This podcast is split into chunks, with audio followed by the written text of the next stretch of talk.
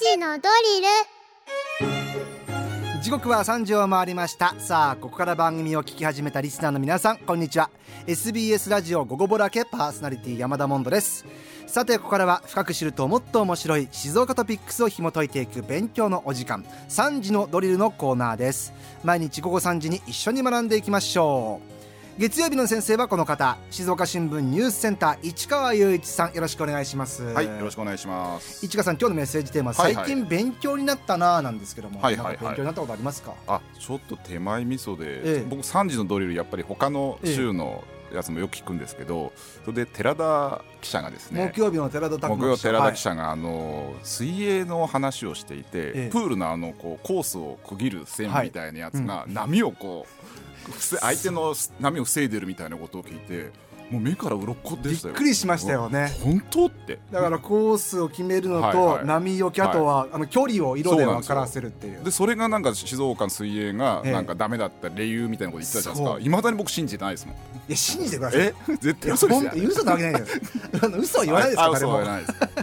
信じてください、はい、というわけで、まあ、僕も本当に市川さんからいろいろ勉強させてもらってますので、今日も勉強していきたいと思います、では、えー、今日市川さんと一緒に取り上げます。今日の静岡トピックスこちらです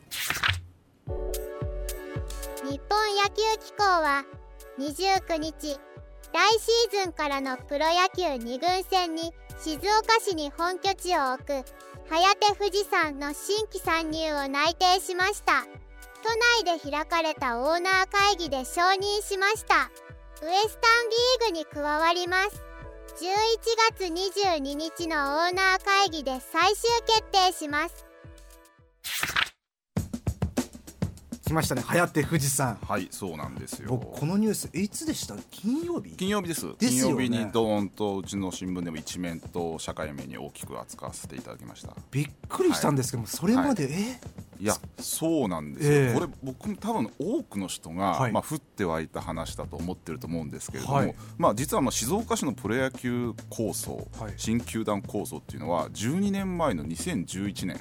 からずっとあるくすぶってる話ではあるんですよ。そんな前からあったんですね、はい、2011年にあの初当選したあの前の静岡市長の田辺信弘さんが市長選の公約に掲げていて、まあ、当然田辺さんはその2011年の選挙で初当選を果たすんですが、はい、その後からまあ静岡市政の重要課題としてずっとまあ静岡市は取り組んできたんですね。そうなんですね、はいはい、ずっとあった話が今よ。うやくドンとそうなんですよ、まあ、静岡市って清水があるんで、ええ、サッカーの街として有名なんですけど意外とこう高校野球を中心に昔から野球熱が高くて、はい、野球の人気も実はかなりあるとされているんですよね。あの高校野球の強豪校の野球部 OB っていうと、はいはいはいなんかすごい話盛り上がりますもんね。盛り上がります。もう大体高校野球の話どこでも飲み屋さんでもよくしてるのはよく見かけますけれども。なんかもう静子 OB が集まる店とかもありますもんね、はい、あそうなんですよ。僕の同級生の野球部のやつが実は街中でちょっと前から居酒屋を始めまして、はい、そこは多分そういう店になってますね。はい、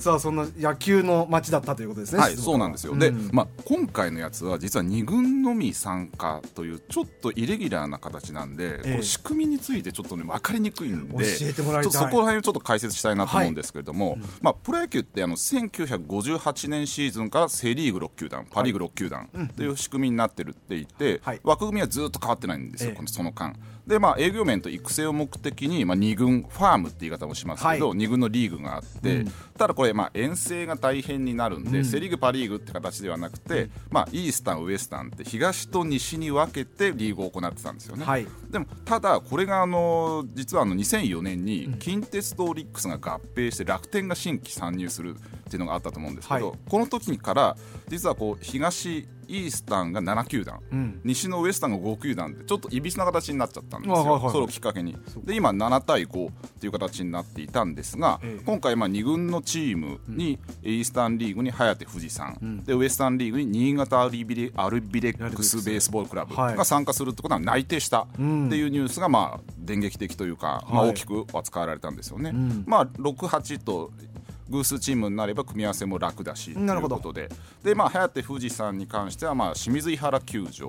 を、まあ、本拠地にすると、まあ、清水の高校野球なんかもよく行われている球場なんですけど、まあ、規模も結構でかくて、まあ、プロ野球なんかも十分できるようなところだと、でこれプレじゃあ颯富士山どういうチームになるのってことなんですけど、まあ、プロ野球って大体毎年10月に行われるドラフト会議。で新しい選手を獲得したり、まあ、他球団の戦力外になった選手を、まあ、自由契約になった選手を獲得したり、まあ、外国人、助っ人外国人と呼ばれたりしますけど獲得したり、まあ、トレードとか FA なんかを獲得したり、まあ、そういったチームを作っていくんですけど、はい、今回参加さ加算が認められた2球団ドラフト会議への参加は認められてないんですよ。あ認められてない。認められてない。だからドラフトはできないと。だからまあそうするとじゃあどうやって集めるのってなると、まあ、プロ野球を自由契約戦力外になった選手であるとか、はい、ドラフトにかからなかった選手でチーム作りをしなきゃいけないと。難しい、ね、難しいんですよ。で今回2つ選ばれて、まあ、新潟が選ばれたって話を今しましたけど、はい、新潟は独立リーグに今まで参加していたんで、うん、だからもうチームがすでにできているんですよね。また違うリーグなんですね独立リーグそうなんです、はい、なので颯富士さんは母体のチームが全くないんで本当に一から選手作りを始めなくちゃいけなくて、うん、でまあ先日11月にまあトライアウト、うん、入団テストですね行うことが発表されているんですが、まあ、どのくらいの選手が集まるのかっていうのはまだちょっと未知数な部分があるんですよね、うんうん、ただ一方でその今 NPB、まあ、日本のプロ野球の12球団には育成選手っていう制度があって、はい。ね、いわゆる市販か支配下登録選手に入れないような育成を目的にした選手枠があるんですけどこの NPB の育成枠から何人かを新チームに派遣するっていう制度も今検討されているとされてます。だからもしかして巨人とかソフトバンクってまあ育成選手が多いくて有名なんですけれどもそういったチームの選手がもしかして助っ人みたいな形で入ってくるかもしれないと。逆に言えば颯出身で巨人とかソフトバンクで活躍する選手が出てくるかもってこと、うん、まあそれもあるんですが、実はそのじゃあ颯に入りました、はい、で2軍のリーグ戦やりますけどじゃあこの颯の選手が1軍のその1軍にある今12球団ですね、ええ、のチームに行くにはドラフトしかないんですよ。ああそうか。はい。もうドラフトにかかるしかないと今そういう制度付け制度設計になっていて、はい。はい、つまり移籍とかトレードみたいな形で颯の選手が巨人とか阪神に行くっていうのは今のところ認められてないんです、ね、認められてないんです、ね、だからある意味独立リーグってまあプロ野球の一つとされてるんですがそこの選手もまあそこで活躍して10月のドラフト会議にかかって NPB12 球団のところに行くっていうのを目標にしている選手も多いと思うんですが颯に関してもまあそういった形になると。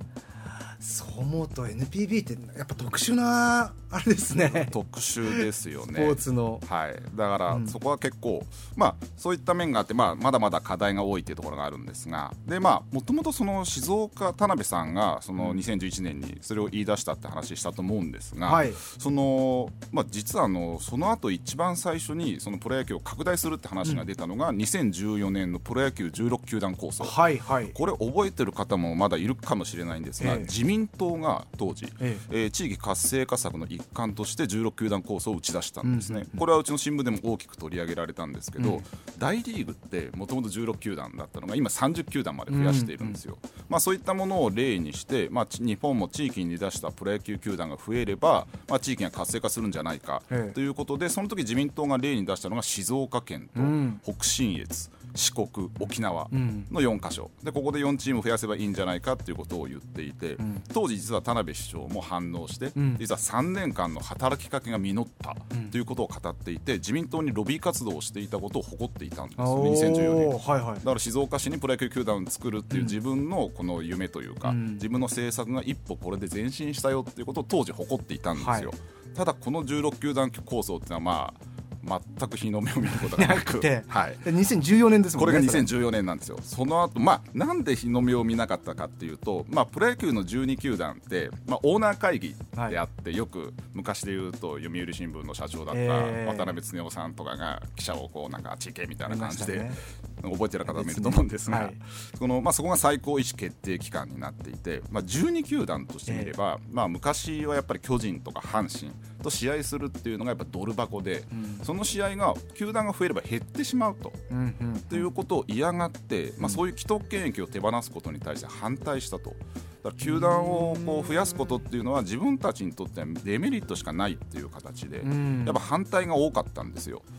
で昔ってやっぱり静岡とかでもテレビでも巨人戦しか見れなかったんですよね、えー、パ・リーグの試合なんか全く日本シリーズぐらいでしか見ることできなかったですけど。で今ってもう巨人の試合も地上波でほとんど放送しないじゃないですか。で、ね,、もその代わり12球団の、うん。だどっかのチームの試合を見ようと思えば、うん、そのダゾーンとか、ネットを使えば、まあ、お金を払えばもうどこでも見れるような形になっていたんでやっぱ昔と今ではちょっとプロ野球が置かれる現状が変わってると、うんうんうん、でまあチーム努力の影響もあって昔ってロッテとかヤクルトの試合って、もうガラガラのイメージがものすごい強かったんですけど、えー、今じゃもうなかなかチケットを取るのも難しいぐらい、ね、こうチーム力というか、えー、球団格差がだいぶ縮まってきていると、うんうんうん、まあ、そういう流れの中で今回はまあ限定的かなり限定的ではあるんですけど、うん、2軍のみ参加の2チームがプロ野球が新たに門戸を開いた。というような形ですよね。これ市川さん、はい、今のも踏まえて質問したいんですけども、はい。はいはい、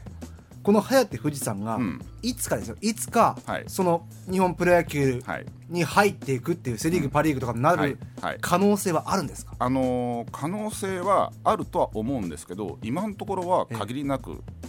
可能性は低いと言わざるを得ないっていうのはやっぱり今そのオーナー会議とか NPP の事務局はその一軍の拡大についてはその全く議論にもなっていないよっていう言い方を今してるんですよ。そうなんです、そう議論の土台にもなってないと、はい、だから今回の話っていうのは一軍の拡大のその最初のきっかけになるということを明言していなくて。だから基本的にはただ単純に2軍の試合を増やしましょうよっていう話をだけでとか、まあ、地域活性化っていう話で一軍の球団を増やす。じゃあ颯が将来的に一軍に行くっていうようなことにつながるわけではないっていう前置きをしているんですよね。ただ一方で、はい、じゃあ颯がすごく成功したと、すごく地域活性化にも役立つし、えー、毎回毎回お客さんもたくさん来ていますよ。はい、あこういうような盛り上がりがあれば、うん、他球団としてもじゃあ1軍に隼人を入れたらメリットがあると、うん、静岡の野球場がいっぱいになって巨人のとか阪神とかヤクルトとかのそのファンが静岡にも増えるかもしれない。そういうメリットが感じられればもしかして将来的に1軍に増やすっていうことはあり得るかもしれないですけど、ね、かもしれない、はい、今のところないって今のところはないって断言してるんですよ。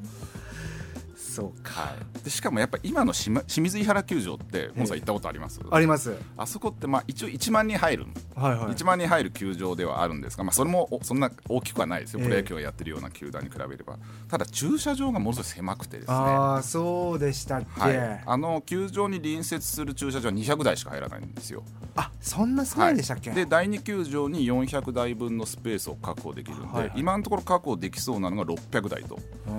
であそこってその颯がその静岡に参入するときに、まあ、新幹線駅もあるし、えー、まあ、全国的に見ればものすごい地のりがあるよって言い方をしたんですが、うん、僕は地元の人間からすると、うん、静岡駅から清水井原球場ってなかなか大変ですよね僕もそう思いました、はい、なんで草薙球場じゃないんだそうなんですよ。草薙球場はまあ県営の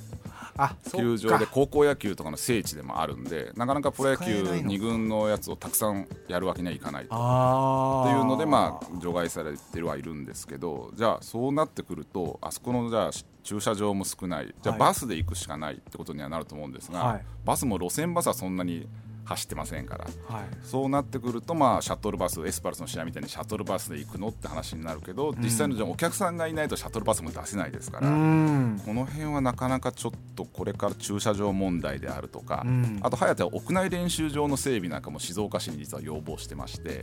で颯はこれから多分お金がかなりかかると思うんですよ。選手にお給料も払わなきゃいけないし。ですよね、はい、そんなそうだもんですからそういう駐車場の整備であるとか屋内練習場の整備みたいなものを静岡市に今要請してるんですよね。なるほど。つまり税金税金でなんとかしてくれよと。だここがまた難しくて、まあ、今まで話してきたみたいに静岡市アリーナの構想があったりスタジアムの構想があったり水族館の構想があってそういうの抱えてますから。静岡お金そんなにあるんですか？ないんですよ静岡そんなにお金ないですから。ですよね。じゃあ今じゃあ清水原球場をもっといいものにしてくれよって颯に言われたところではいそうですかって出せるほど裕福な自治体ではないんですよね。これちなみにすみません。今の話の流れで、えーと、はい、選手たちはプロ選手っていうことですよだからプロ野球選手だから、はい、チームからお金をもらう。そういう立て付けになるなんか仕事しながらとかじゃなくて野球でお金をっていうところで、まあね、イメージとしてはいいですか？そういうことになると思います。なるほど、はい、大丈夫かな？じゃあツイッターでも来てますね。はいえー、このニュース本当に興味がありますというのは源さんですね、はい。はい、レスターに所属するということなのでソフトバンクのファンなので静岡で2軍の試合が見るの楽しみというそうですね。ソフトバンクとかオリックス広島阪神中日と一緒にこれからやる。ただ今回、実は交流戦も積極的にやりましょうよって話があって。お2軍も、はい、2軍も。で今までも多少あったんですけど今回まあ新しく2チームをせっかく増やすんだから、来年のリーグに関しては交流戦も積極的にやろうと。なんで、まあ、もちろんイースタンの巨人とかヤクルトみたいなチーム、はいはい、2軍チームも清水原球場で見れる機会が多いと思います。こんなメッセージも来てます。亀男さん子供の頃からプロ野球を見てきたファンからすると静岡にプロ野球チームという言葉はすごく魅力を感じます。クリアする点はたくさんあると思いますがという。まあでも応援はしていきたいですね。応援はしたいと思いますけれど、ね、なかなかじゃあお金やどっから出すのかとか そういった話になってくるとなかなかそうですね、はい、でもそこが大事なポイントですからね、はい、というわけで早手富士山、ね、今後どうなっていくのか見守っていきましょう。市川さん今日もありがとうございました、はい、ありがとうございました、えー、今日は静岡新聞ニュースセンター市川雄一さんの解説でした。さあ今回のこの内容ですけどもニュースアプリあなたの静岡新聞キコットでも聞くことができます。復習にぜひ使ってみてください。また Spotify をはじめとした各配信サービスのポッドキャストでも聞くことができます。そちらもチェックしてみてください。今日の勉強はこれでおしまい。